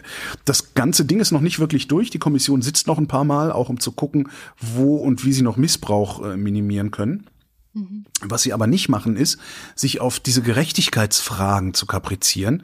Also der Villenbesitzer mit dem Pool und so, mhm. der angeblich ja viel mehr Geld bekommt als ich, arme Sau, mit meiner schlecht isolierten Altbauwohnung. Und sich darauf zu kaprizieren, das scheint nicht so sehr nötig zu sein, wie einzelne dieser Tage behaupten, beziehungsweise in den Medien behaupten lassen.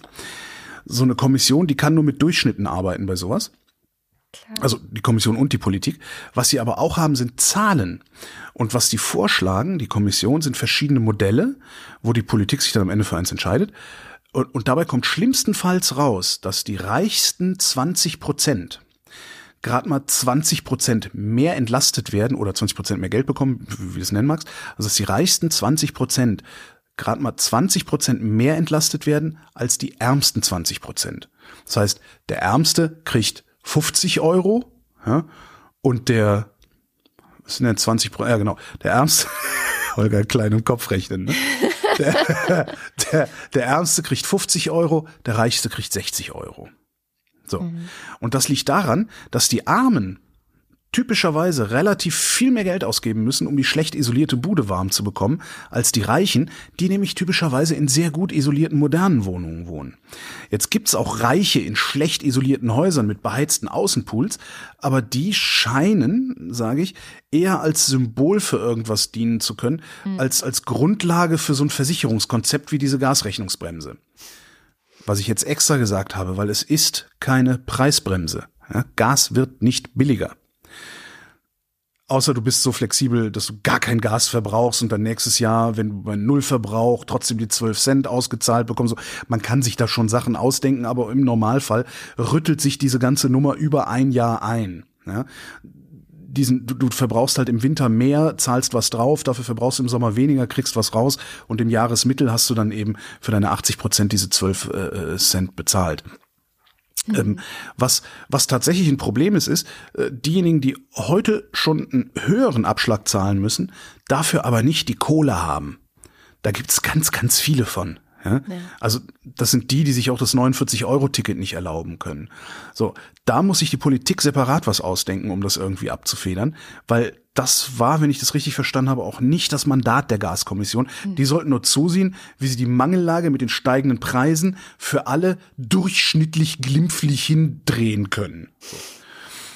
Was ich gemacht habe, ist, ich habe ein passendes Interview gemacht mit einem Mitglied der Gaskommission, das ist ein bisschen ausgeufert. Ich habe gedacht, naja, da kann man das ja in fünf Minuten erklären. Ist fast eine Stunde geworden. äh, darum habe ich davon jetzt auch einfach mal gar keine O-Töne mitgebracht in dieser Sendung, sondern nur die paar Sachen, die ich gerade referiert habe, wie ich es verstanden habe. Äh, das können wir dann nächste Woche als extra Folge veröffentlichen. Kommt dann Montag. Okay, okay, ich bin gespannt. Also ich hatte nämlich ähm, auch jetzt äh, es gab ja auch Leute, die haben es auch missverstanden, glaube ich, die dann so gesagt haben, hä, dann wird geguckt, was ich im September 2022 verbraucht habe und davon dann 80 Prozent, aber ich habe im September 2022 gar nichts verbraucht. So, ne? Also, genau. aber es geht nur um den Abschlag. Aber es geht bis September 2022. Oder? Auch nicht wirklich. Nee, du hast ja, guck mal, du zahlst ja jetzt im September 2022 einen bestimmten Abschlag. So. Ja. Und dieser Abschlag, der berechnet sich ja aus deinem zurückliegenden Verbrauch. Ja. ja. Dein Gasversorger sagt oder dein, dein Energieversorger sagt, du hast in den letzten zwölf Monaten, das ist so typischerweise ist das so äh, im, im Spätsommer, Frühherbst, also so um diese um diese Zeit rum äh, werden diese ganzen ähm, Hausgeldabrechnungen und sowas alles gemacht. Mhm. Ähm, jetzt wird geguckt, wie viel wie viel hat der wie viel hat der denn in der letzten Periode äh, seit der letzten Abrechnung verbraucht? Mhm. Daraus wird ein Abschlag berechnet. Und dann wird halt gesagt, so ab, äh, ab September 2022 zahlst du äh, nicht mehr 90 Euro im Monat für deine Wärme, sondern 93 Euro für deine Wärme. Okay, verstehe. So. Ja. Das heißt, die hinter uns liegenden zwölf oder wie viel auch immer Monate, die definieren, wie dein Abschlag jetzt ist. Ja, also irgendwie doch, genau. Und das haben, glaube ich, viele Leute nicht verstanden, sondern gedacht, wenn sie jetzt im September überhaupt nicht geheizt haben, zum Beispiel, haben ja viele gemacht. Viele haben ja einfach noch nicht geheizt im September. Ja. Dass sie dann die Doofen sind, weil sie dann nächstes Jahr auch nur 80 Prozent von dem, was sie im September, nämlich nichts, also nichts.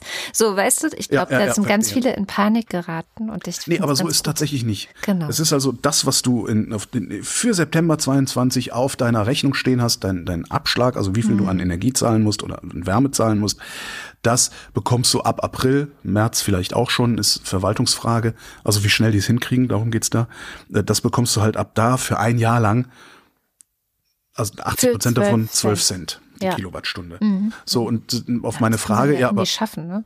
Genau, weil sich das halt übers Jahr ausgleicht. Das Problem ist halt, du, du brauchst halt trotzdem ein bisschen was an Rücklagen, weil du natürlich erstmal zahlst und dann was zurückkriegst und dann wieder was zahlst und dann wieder was zurückkriegst. Ja. Und das, das, das atmet halt so ein bisschen und da musst du irgendwie durch.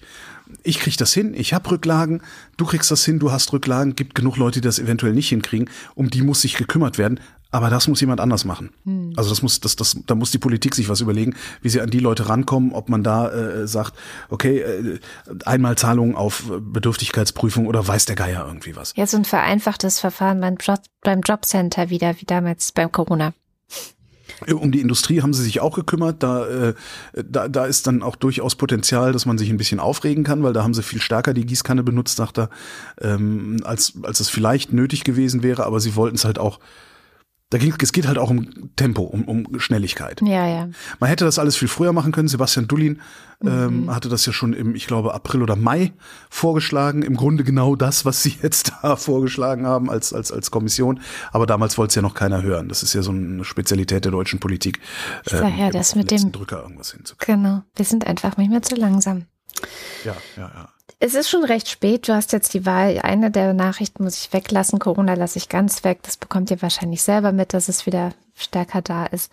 Also, du hast die Wahl zwischen Dart und Pong. Dart. Ah, schade, dass du nicht Pong gesagt hast. Okay, Pong. Ja, DART ist ja diese äh, Sonde, die den äh, Dings abgelenkt hat. Hier, genau, und zwar. Naja, die den Dings abgelenkt hat. Sie hat ihn abgelenkt. Ja, eben. Und zwar dreimal so stark, ja, wie eben. sie erwartet haben, Jetzt dass haben er abgelenkt die, worden ist. Ja, wir, nu. Haben wir die Nachricht doch noch mit drin. Genau. Das muss man doch wenigstens mal sagen. Und das bedeutet natürlich, und das ist ja das eigentlich Großartige, wir sind in der Lage, einen Asteroiden auf die Erde zu lenken.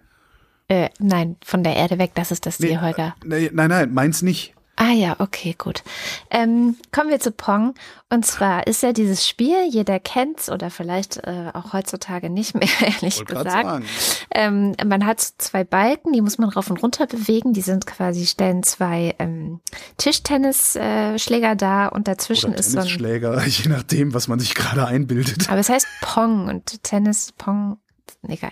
Dazwischen ist so ein Punkt und der geht hin und her und den muss man immer treffen und dann ist das so ein bisschen wie Tischtennis und das Ganze ist eines der einfachsten Computerspiele der Welt und wahrscheinlich auch eines der ältesten. Ne? Das dürfte das erste Videospiel, zumindest so für zu Hause auch gewesen sein. Also ich kann mich dran erinnern, mein Cousin hatte das. Die spektakuläre Nachricht ist, dass Wissenschaftler es geschafft haben, äh, Nervenzellen, die sie in der Petrischale gezüchtet haben, aus äh, Stammzellen, sie haben es geschafft, diesen Nervenzellen beizubringen, Pong zu spielen.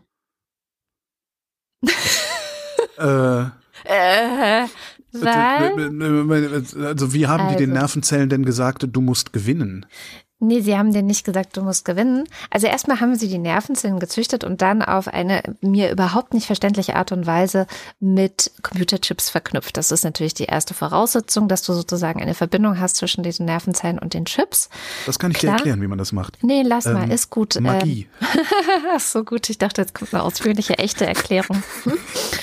ähm, und dann haben sie es auch so gemacht, dass die Zellen nicht wissen, was Gewinnen ist, sondern sie wissen, wenn sie was falsch gemacht haben, dann werden sie nämlich bestraft. Dann gibt's so Elektroschocks quasi. Und Das ist, äh, ist ein bisschen gemein, aber sie ein haben bisschen ja auch- faschistoid ist das, ja, oder? es sind ja nur ein paar Zellen in der Schwarze. Pädagogik, schwarze Pädagogik in der Petri. Und dadurch haben die Zellen dann gelernt, weil sie das natürlich nicht wollen, haben sie gelernt, wie sie sich richtig verhalten und haben dadurch dann nebenbei gelernt, Pong zu spielen. Das ist die extrem verknappte, aber mehr Zeit haben wir jetzt leider nicht, Zusammenfassung dieser extrem spektakulären Nachricht, finde ich. Also ich habe echt gedacht, was? ähm, und die erhoffen sich jetzt einfach daraus auch, dass sie viel besser verstehen, wie funktioniert das Gehirn. Also sie nennen es auch das Dish Brain, weil Petri-Dish, äh, Dish Brain. Mhm, ja. Schon klar. Ähm, genau. Also, dass, dass sie einfach wieder ein bisschen mehr, da ist ja in den letzten Jahren irgendwie nicht so viel passiert, dass man das Gehirn besser versteht. Das ist einfach immer noch so eine Blackbox gewesen. Ja, da ist nicht nur nichts passiert, sondern es gab ja dann auch noch dieses Human Brain Project, wo sie äh, wirklich richtig viel Gehirnschmalz und Geld hingeworfen haben. Und wenn man dann so mit WissenschaftlerInnen redet, die da irgendwie auch so am Rande dran beteiligt waren, sagt, was ist eigentlich aus Human Brain geworden? Och, ja, das, da haben wir, ich muss, da ist, äh, Ich muss weg. weg. So, das ist so ein bisschen Fusions, ach so, der Fusionsjahr, das in 20 Jahren ist das, äh, ja. Ja. Ach so, und äh, genau, was die gute Nachricht für uns Menschen ist, sie haben das mit zwei verschiedenen Hirnzellen gemacht, einmal mit Mäusegehirnzellen und einmal mit Menschengehirnzellen und wir waren ein bisschen besser. Ah ja, super. Die andere gute Nachricht ist, endlich müssen wir dieses scheiß langweilige Spiel nicht mehr selber spielen. Genau, jetzt haben wir dann Auch nicht Petrischalen, die das für uns Ich habe spielen. noch was Langes gelesen, 45 Seiten PDF, und zwar ähm, die neue US-Sicherheitsstrategie. Ähm, die erspare ich euch jetzt auch. Okay. Könnt ihr euch ja selber durchlesen. Deutschland kommt einmal drin vor, aber auch nur in einer Aufzählung mit den anderen G7-Staaten, womit auch jetzt so einigermaßen klar sein dürfte, welche globale politische Bedeutung die Bundesrepublik hat. Oje, oje, oje, oje, Oje, oje. oje, genau, dabei sind wir doch so wichtig. Die gute Nachricht kommt diese Woche von Sham. Sham Jaff ist zurück aus Kurdistan, wo sie war, einige Wochen. Und ähm, sie hat eine, ja, eine Nachricht, die vor allem diese Woche äh, ganz gut passt, mitgebracht. Und zwar war diese Woche am Montag, den 10. Oktober, der Welttag gegen die Todesstrafe.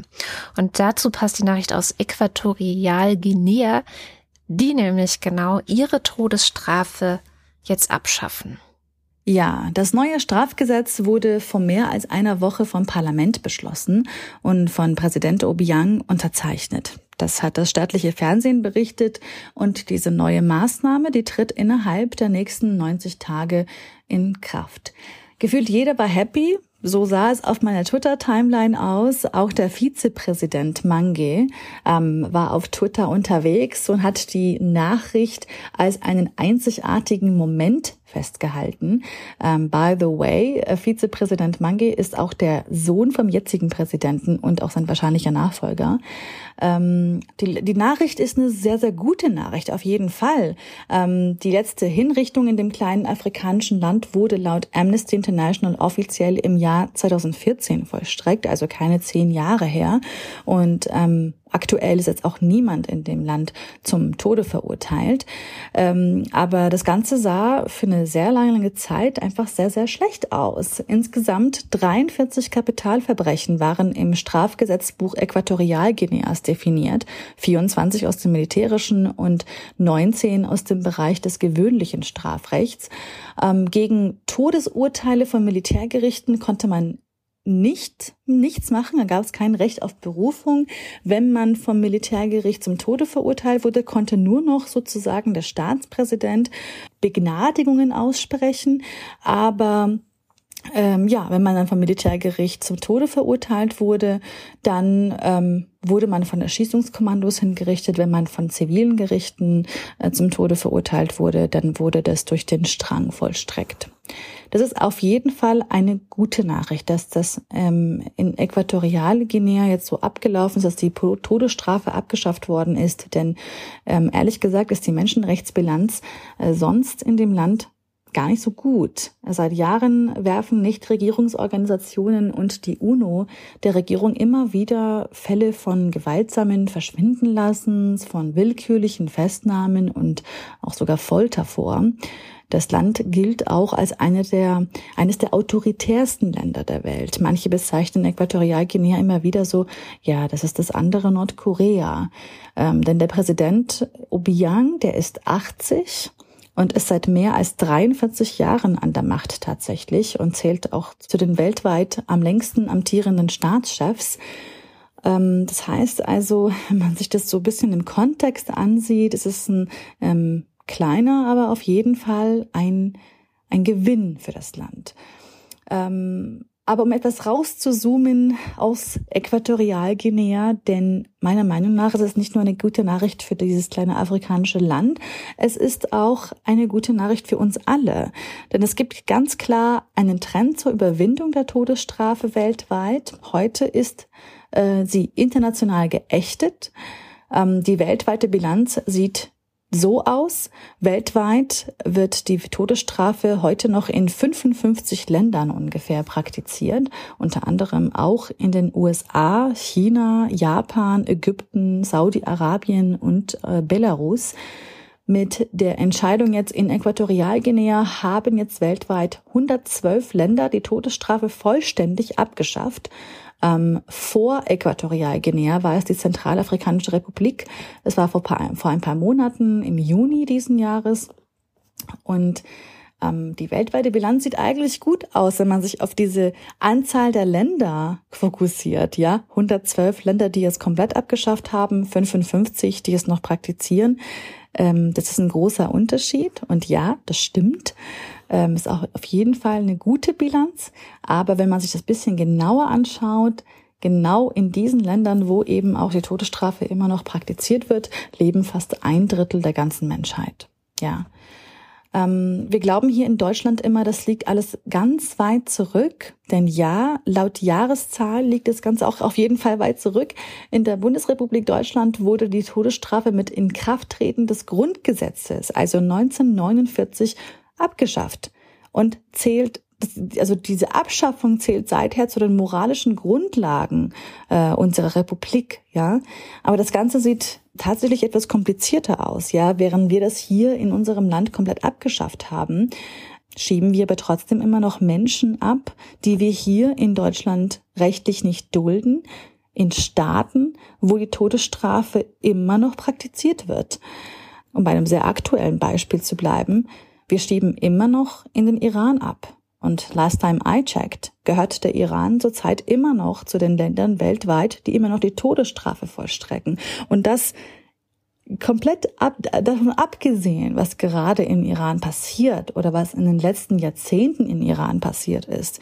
Ja, und das ist ein Teil der Diskussion um die Todesstrafe herum, eine sehr, sehr wichtige Komponente, die meiner Meinung nach nicht laut genug, nicht stark genug ähm, bisher diskutiert wurde. Ich war die ganze Zeit davon abgelenkt, dass der Mann Obi-Wan heißt. Ach so. Tja. Ich habe wirklich die ganze Zeit, Obi-Wan? Und dachte, nein, Holger, hör auf jetzt, das ist eine ernste Sache. Und dann hat sie es wieder gesagt, der heißt natürlich nicht Obi-Wan. Aber vielleicht heißt er ja doch Obi-Wan. Nein, natürlich heißt er nicht Obi-Wan. Nicht? Nein, der heißt Aber vielleicht heißt er doch Obi-Wan. Der heißt Obi-Yang.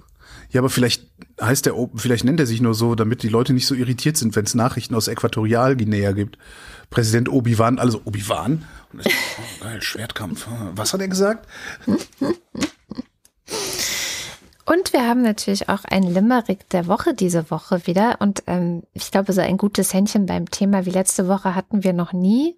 Nee. Zumindest, also wurden einige unserer Hörerinnen und Hörer extremst von der Muse geküsst oder hart von der Muse geküsst, wie es einer ausgedrückt hat. und es gab sehr viele äh, Kommentare, aber natürlich hat auch unser Wochendämmerungspoet uns ein schönes, einen schönen Limerick zum Thema Schach ge, gereimt. Wie heißt das? Limerick. Gelimerickt. Obi-Wan. Wochendämmerungspoesie.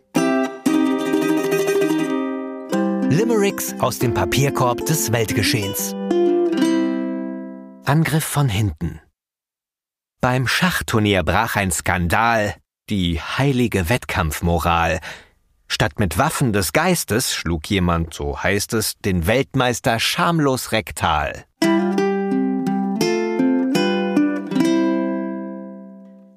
Vielleicht war auch nicht das Schach so das Thema, was die Leute inspiriert hat. Genau. Vielleicht sind sie einfach Genau. genauso schlichte Gemüter wie ich. Nee, ich dachte ich, weil ich habe ich. rausgesucht aus den Kommentaren den Limerick von Atomino 2000. Ja. Und den habe ich wahrscheinlich auch nur wegen einer einzigen Sache rausgesucht. Mal gucken, ob ihr darauf kommt. Die Kritiker urteilten barsch, der Typ hat doch Technik im Arsch. So hat er betrogen, den Sieg an sich gezogen, dem blasen wir kräftig den Marsch. Ja, woran kann es wohl gelegen haben? Ja, ich weiß nicht. Äh, Ich, weil ich so also, wo- Fisch, wo- wo- Fisch esse und der Barsch. Woran hat es auch gelegen, dass der Butler, der ja sonst nie mitdichtet, gleich drei Limericks geschickt hat, die ich sehr schön fand. Was längst nicht alle wissen, der Schachmeister hat hingeschmissen. Er hörte ein Brummen und hat angenommen, der Gegner habe beschissen. Empfing wirklich dieser Idiot im enddammenden Morsecode ein Betrug fast zum Prahlen, was für die Schachannalen doch entgegen dem strengen Verbot. Oder war es der Klang einer Rochade oder doch nur einer schlechten Roulade? Nein, jetzt wird's schlecht, das lassen wir weg. ja, noch viele, viele andere, die wir jetzt nicht alle vorlesen können, aber schaut doch einfach mal in die Kommentare zur letzten Wochendämmerung. Es ging sehr kreativ zu diesmal. Was haben wir diesmal für ein Thema, Holger? Pong.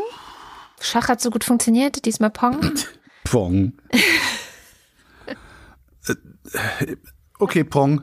Oder ich habe Elon gerade überlegt, Musk. was kann man denn da rein? Elon Musk nee, kann man auch. ach nee, das ist doch das ist so traurig. Elon Musk macht mich traurig. Ja. Pong. Ja, ach komm, Pong. So Pong wird sich schon was finden. Ja, ja, da reimt sich auch total viel drauf. Ja. Karton, Gong, Pom-Pom. Nee. Dong. Okay, Ah, Ich muss, ich glaube ich, muss was essen. also, aber vorher müssen wir noch den Börsenticker machen. Ist flau. Montag. Äh, äh, übrigens, Börsenticker stellt sich raus, am Tag der deutschen Einheit war die Frankfurter Börse doch geöffnet. Ich hab's noch gedacht, ja. kom kommentierte jemand dann bei uns. Das heißt, ja, es waren halt bloß alle JournalistInnen zu Hause, die Ja. darüber lustige Überschriften hätten machen Genau. können. So ist- genau das ist echt so war's. Das ist eigentlich noch lustiger. Genau. Weil ich hatte noch gedacht, Äh, ja. aber ich dachte, die Ihre Börse. Gebühren bei der Arbeit. Naja. Also Montag, Märkte bleiben misstrauisch. Dienstag, Keine Erholung an der Wall Street. Mittwoch, Neuer Kursimpuls naht. Donnerstag US-Anleger trotzen dem Zinsschock. und Freitag. DAX-Schicksal hängt an US-Berichtssaison. Tja, der arme DAX. Kommen wir zum Faktencheck. Heute wieder mit Katharina Alexander. Hallo Katharina. Hallo Katrin. Was hast du denn in den vergangenen zwei Stunden noch finden können, was nicht korrekt war oder wo du was nachgeschaut hast oder gern ergänzen würdest? Also, ich habe heute gar nicht so viel dabei und leider habe ich auch nicht rausfinden können, warum Ägypten der Ukraine bei der Lieferung der Iris T den Vortritt gelassen hat. Falls jemand äh, aus der Zuhörerinnenschaft da Infos hat, wäre ich da auf jeden Fall gespannt. Aber genau, bisher liest man nur, dass sie diesem, dieser Lieferung auf jeden Fall zugestimmt haben. Dann noch eine kleine Anmerkung zu diesem, ich sag mal in Anführungszeichen, geheimen NATO-Treffen. Das war äh, diese Woche nicht Dienstag, sondern Mittwoch und Donnerstag. Und äh, ich wollte gerne noch ergänzen, dass NASAMS, dieses norwegische Raketenabwehrsystem, zwar in Norwegen, also von einer norwegischen Firma produziert wird, aber diese Lieferung an die Ukraine kommt aus den USA. Also die USA haben zugestimmt, der Ukraine acht dieser Abwehrsysteme zur Verfügung zu stellen, zwei davon zeitnah und sechs über einen längeren Zeitraum, der bisher noch nicht genauer definiert wurde. Das nur als Zusatzinfo noch. Und zum Schluss gibt's noch einen kleinen, äh, sozusagen kleinen Applaus an Holger für Allgemeinwissen. Pong war tatsächlich das erste Videospiel, was erfolgreich war und den Massen zugänglich. Und seit 1972 kann man das schon spielen. Okay, wow, so lange? Das ist ja ganz schön lange. Das hätte ich jetzt nicht gedacht, dass es schon so alt ist. 50 Jahre Pong. Mhm. Da können wir quasi dieses Wochenende auf der Party ähm, auf jeden Fall gleich was erzählen. Vielen Dank für diese Information, liebe Katharina, und bis zum nächsten Mal. Sehr gerne. Bis dann. Damit sind wir am Ende der Sendung und wie immer am oh. Ende der Sendung bedanken wir uns bei allen, die diese Sendung Boah. möglich machen. Holgers Lieblingsstelle. Das ist nicht auszuhalten gewesen jetzt, ne? Endlich ist das vorbei. Und noch nicht ganz. Boah. Hier kommen die Ultras und der Fanclub. Was sind denn die Ultras und der Fanclub? Du hast ja gar nicht erklärt, was ja, das ist. Ja, ich habe es diesmal mal nicht erklärt. Weil du bist schon so, du bist schon, du musst was essen. Ja, aber du kannst doch wohl, nur weil ich was essen muss und da ein bisschen agro drüber werde, kannst du, kannst du der, dem Hörer also. Pack doch sagen, wer der scheiß Fanclub und die Drecks Ultras sind. Bist du, Bist du etwa, etwa hangry? Ähm, Verdammte Scheiße. Also, ihr könnt die Wochendämmerung unterstützen. Wenn ihr das bei Steady tut, könnt ihr euch auch gleichzeitig dafür freikaufen, die Werbung hören zu müssen. Und dort gibt es die Ultras und den Fanclub. Und weil die so viel jeden Monat bei uns lassen, lesen wir jetzt deren Namen vor. 1. Guter Journalismus kostet Geld. Wie könnt ihr guten Journalismus unterstützen? Die Idee wertet Wochendämmerung Ultra. Kada und Holgi haben Abos nur bei guten Quellen, die unterstützenswert sind. Und durch euer Abo tragt ihr dazu bei und bekommt das Beste daraus unterhaltsam präsentiert. Die ganze Sendung lang ist eine Wanze außen am Fenster hochgekrabbelt und gerade ist sie Also oben angekommen. Pf, oh nein, die ganze Mühe Guido umsonst. Baulich. Alexander Bonsack fürchtet die Zeit, wenn in Süddeutschland die Bäcker wieder selber Lebkuchen backen und im Sortiment haben. Tja. Äh, ich habe mir ja vorgenommen, dieses Jahr nichts äh, per Mail-Order kommen zu lassen, weil das immer so viel ist und ich das immer sofort aufesse. Mal gucken, wie viel ich dann tatsächlich mag. Bremer. Wing Commander laut Flashards Hausmusik. Dein Hund heißt Gazprom. Sag mal, muss das sein? Wenn du ihn rufst, fällt mir jedes Mal ein, wie abhängig wir sind. Muss sagen, dass ich das ärgerlich finde. da wüsste ich jetzt aber wirklich gerne, von wem das ist. ja. Das, das könnte, könnte, fast Olli Schulz, oder? Ding, ding, ding, ding, ding, ding, Wer weiß? Geistgasproben. Ja. Oliver Delpi. Silke Dietz. Olaf und Fiete. Erik Fröhlich. David Hasenbeck. Adrian Hauptmann. Katharina Hüll. Der Jan. Matthias Johansen. Arndt J. Kästner. Ach, ich wollte ja mehr Dramatik. Oliver Krüger. Heiko Linke. Müsli, Müsli, Miam, Miam, Miam. Robert Nieholm. Rufus Platus? Nu sagen Chris und Moni. Jörg Schekis schaut in der Liste nach unten und da steht There's hope, there's always hope. Joachim Urlas. So, dann muss und so weiter. Kati und Joni winken Kati, Joni und dem Fanclub und steigen in den Dobber... Dob, Dob, Dobberdeggerbus. Dobberdeggerbus. Sagt es doch. Dopperdegger. Jens Viehweg. Dominik Wagner. Bernd und Froschi Wehmöller. Andreas Wilhelm Werner, Andreas Werner und Justus Wilhelm. Sandy und Timmy Wüst. Ernest Linker. Anita Schroven. Und hier kommt der Fanclub. Julie und Sebastian. Nico. Arbeit. Kat Katrin Apel. Anja und Janus Bielefeld. Wenn du es immer so weitermachst, dauert es länger, als es müsste. Simon Ja, Axmann. aber ich habe ich hab mehr Spaß. Dirk Johannes Bauermann, Thomas Bauer, Jan Beilicke, Florian Beisel. O. Ben, Zu tief in Glas geguckt, betrunkener Proktologe verletzt Häufer Umlauf bei Darmspiegelung. Oh Gott. Oh Gott. Wir sind hier nicht der Postillon. Peter Blachani. Das ist ein schönes, schöner Subclaim für die Wochendämmerung. Wir sind hier nicht der Postillon. Sagt man eigentlich, ich sage immer Postillon. Heißt das Postillon? Postillon. Postillon. Wie nennen die sich denn? Postillon. Postil. Echt Peter. Blachani heißen sie jedenfalls nicht. Simone Blechschmidt. Bibi Blocksberg. Boris, schöne Grüße von der Küste. Wann holt ihr mich hier endlich wieder ab? Blocksberg. Pippi Lotta, Victualia, Rolgarina, Pfefferminzer, Ephraims Tochter Blocksberg. Markus Bosley. Um teilzunehmen, brauchen Sie keinen teilzunehmen. Klaus Brayer. Daniel Bruckhaus, Martin Büschka. Clemens Langens und Christoph Henninger. Aber es ist doch wegen dem Schild. Christoph Henninger und Clemens Langhans wegen des Schildes. Gian Andrea Konzett. Katrin Czernotzki. Cristiano de Tauscho. Bocco Vadentacco und so weiter. Ich finde es nicht nett, dass Holger immer auf der FDP rumtrampelt. Die können doch auch nichts dafür, dass sie für die Durchsetzung von Partikularinteressen von unsozialen Kapitalisten gewählt wurden. Ich habe, glaube ich, diese Woche einen der lustigsten Tweets überhaupt geschrieben und keiner hat gemerkt, wie lustig der ist. Welcher Fällt mir war dabei denn? ein. Ich krieg das nicht mehr genau ist jetzt zusammen. deine Chance. Ihr verlangt alle auch viel zu viel, habe ich geschrieben. Wie soll denn zum Beispiel jemand wie Julia Klöckner wissen, dass sie mal Mitglied des Bundestags war? Ja, den hat keiner verstanden. Was hat denn Julia Klöckner auch wieder gemacht? Das hat ja keiner mitgekriegt. Ja, aber der rekursive, das äh, äh, Andreas Dietzel. Es ist zu schwierig, es ist zu Ich kompliziert finde, gedacht. das war, ja, zu aber oft um die Ecke. es- äh, mehr Intellektualität auf Twitter. Das ist intellektuelles was anderes. Ich möchte doch einfach nur hier sitzen.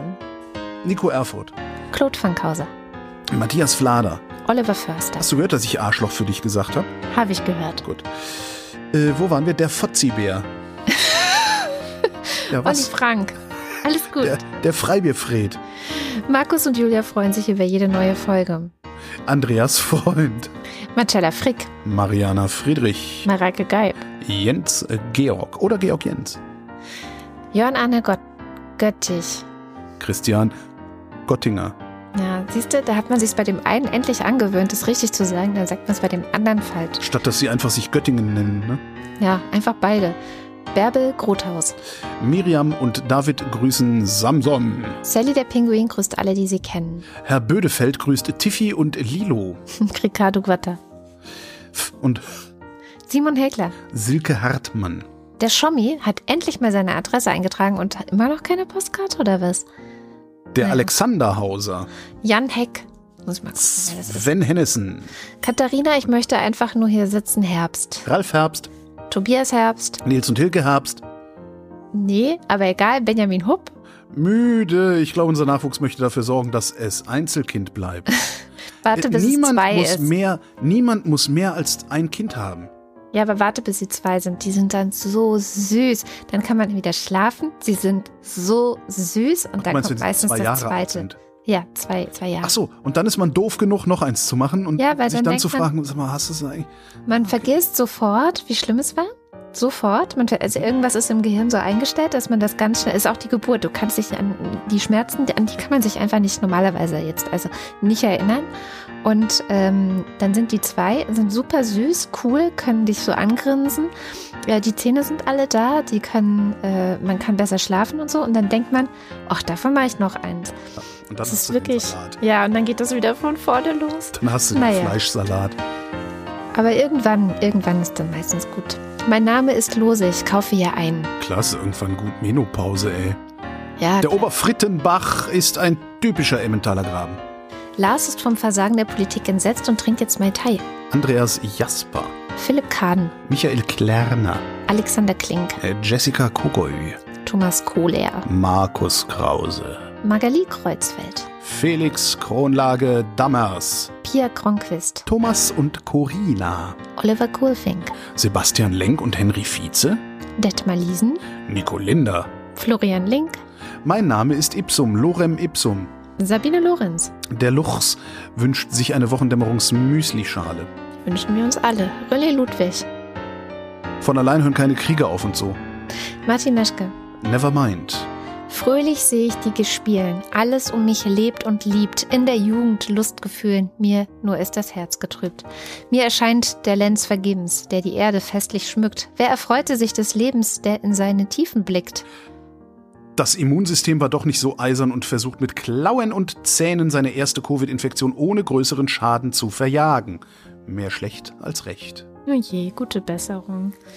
Kleine Hunde, miam, miam, miam. Johannes Möller, Die Mulle. Johannes Müller, Celine Neubich. Thorsten W. Nollstein, Ey, du Opferkathole. Boris Pernar, Jochen Philipp. Nils Planthold, Josef Portar. Sebastian Quapp, Axel Rasmussen. Wilhelm Reich, Die Rhabarber Barbara Bar. Mark Krise, Stein Rochen. Christian Rohleder, Markus Römer. Anna Roth, Sven Rudloff. Jürgen Schaffer, Christian Schluck. Christian Schmidt, Susanne Schulze. Pläne für die neue Schnellstraße durch das Haus von Arthur Dent. Sehen Sie, hier sind die Pläne, halt versteckt im Abspann der Wochendämmerung, aber für alle frei zugänglich. Elias Seichter. Tim Seitz, Hallo, Träumeklur und so. Chip und Chap und so, Theresa Sievert. Abracadabra und so, Hokus Kokus und so. Bim. Oh Gott. Moment, also du bist mit Birgit Subich dran. Nee, ich wäre, aber egal, Birgit Sobich. Der Kopf ist zum Nicken. Der Kopf ist nicht zum Nicken, sondern zum Denken. Shit. Et blieb nix wie et war, Artikel 5 vom Kölsche Grundgesetz. So sind Heinkelroller so gut wie ausgestorben. Die italienische Lambretta hingegen konnte nach zahlreichen Zuchtversuchen wieder ausgewildert werden. Na, ist er's? Marie Stahn. Christian Steffen, Blas N. Stein. Caro und Ferdi Stein, Pizzastein. Pommes Stein, Sabine Stein. Thomas Stein, Urinstein. Yogi Löw verabschiedet Ruth Rutz und dankt für mehrere Jahre der alliterativen Freude Stein, Philipp und so weiter Steinkopf. Holger Steinmetz, Susan Martin Stöckert. Claudia Taglow, Was war das? 19. Moritz Tim. Mr. Tipp.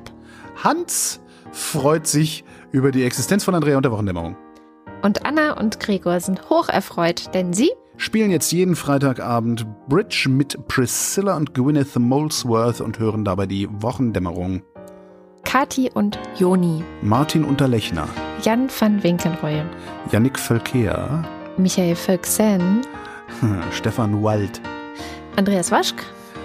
But I am tired. Well, take a nap and then fire the missiles. Hast du es inzwischen geguckt?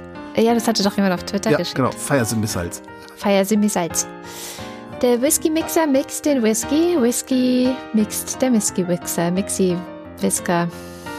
Es steht da falsch. Es Das steht, da, Ja, falsch. echt. Ihr könnt ja, könnt ihr nicht schreiben oder was? Martin Wittmann, Jenny Wiegand. Tobias Wirth.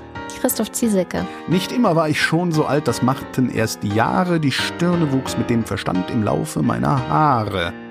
Fürs Töchterchen. Du hast die Rechnung ohne das Milchmädchen gemacht. Dexter TC. Puh, vielen herzlichen Dank. Aber die Lambretta war doch. Hey, da stimmt was nicht, da stimmt was nicht. Da stimmt was nicht. Vielen herzlichen Dank. Ah, Ich, eine Lambretta hätte ich auch noch gerne. Ich spare auf eine Lambretta. Wenn das mit dem Gaspreis. Ich spare auf einen Gaspreisdeckel. Ich spare, ich, ich spare es mir jetzt. Ich spare mir das. Wir Spar- sparen es uns. Ich spar's mir. Ich spar's. Ja. Das war die Wochendämmerung vom 14. Oktober. Vielen Dank für die Aufmerksamkeit. Zwischenzeitlich ist übrigens quasi Quateng gefeuert worden, der äh, britische Finanzminister. Äh, Ach, wirklich? Bei denen heißt das anders, bei denen ist es der, Der, der Chancellor. der Chancellor of the Dingens und darum wird das gerne auch Schatzkanzler genannt, wo ich dann auch mal denke, warum ihr Kackjournalien, warum schreibt ihr nicht Finanzminister und dahinter in Klammern Schatzkanzler oder sowas, sondern steht immer, der britische Schatzkanzler, hm, als wüsste man automatisch, was ein Schatzkanzler macht. Kann ich mich aufregen. Oh! Tschüss.